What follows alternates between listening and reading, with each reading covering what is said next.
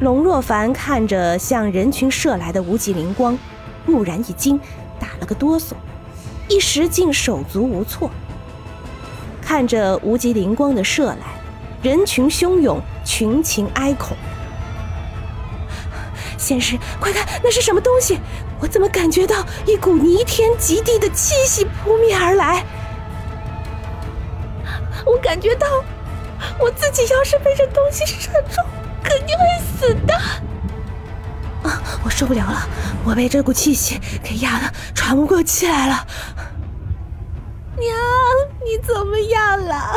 不要吓我，不要吓我。这股气息实在强大，尚在半空中，已经让为数众多的体弱者受压昏迷。导致现场一片哭丧哀嚎。哎呀，仙师，你倒是出出主意呀！